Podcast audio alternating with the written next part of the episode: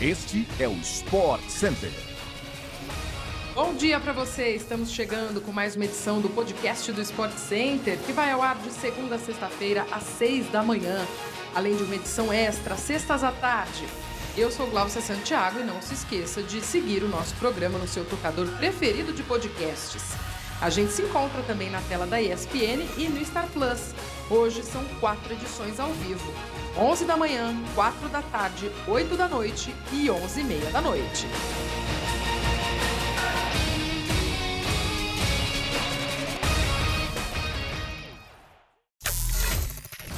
Até o ano passado, o Palmeiras nunca havia vencido a Copa São Paulo e agora comemora o bicampeonato. Campeão em 2022, o Verdão repetiu a dose nesta quarta-feira ao vencer o América Mineiro por 2 a 1 na final de 2023.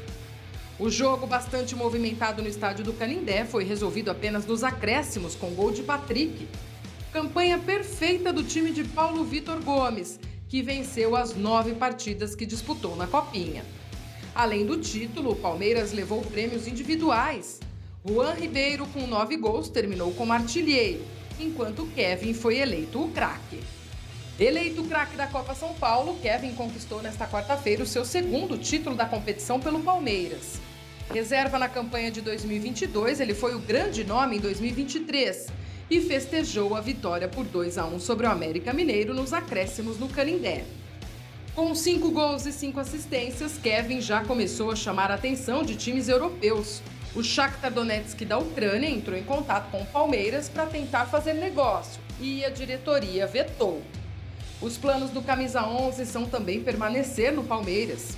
Depois do título, ele deve em breve participar de um período de transição entre a equipe sub-20 e o elenco profissional.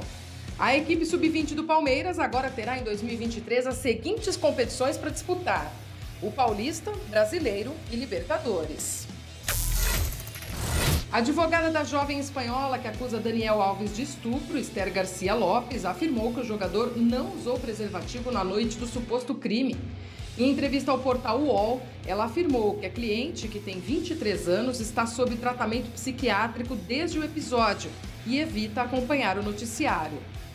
Lopes diz que o rápido atendimento na noite por uma unidade especializada em crimes sexuais possibilitou a produção de provas no caso. A advogada ressaltou que a jovem não ingeriu bebida alcoólica na noite do suposto crime, o que facilitou nas lembranças para o relato do episódio. Esther Garcia Lopes reiterou que o caso tem sido um exemplo de atuação em episódios parecidos desde a denúncia até a prisão sem fiança. A advogada, porém, reforçou que espera a condenação de Daniel Alves. Ele está preso preventivamente desde a última sexta-feira em Barcelona, acusado de agressão sexual cometida no dia 30 de dezembro. Na última segunda-feira, o lateral brasileiro foi transferido de prisão na cidade e, na terça, contratou um novo advogado. O prazo para tentar um recurso é até esta quinta-feira. O jogador vai permanecer preso até o julgamento, que ainda não tem data marcada.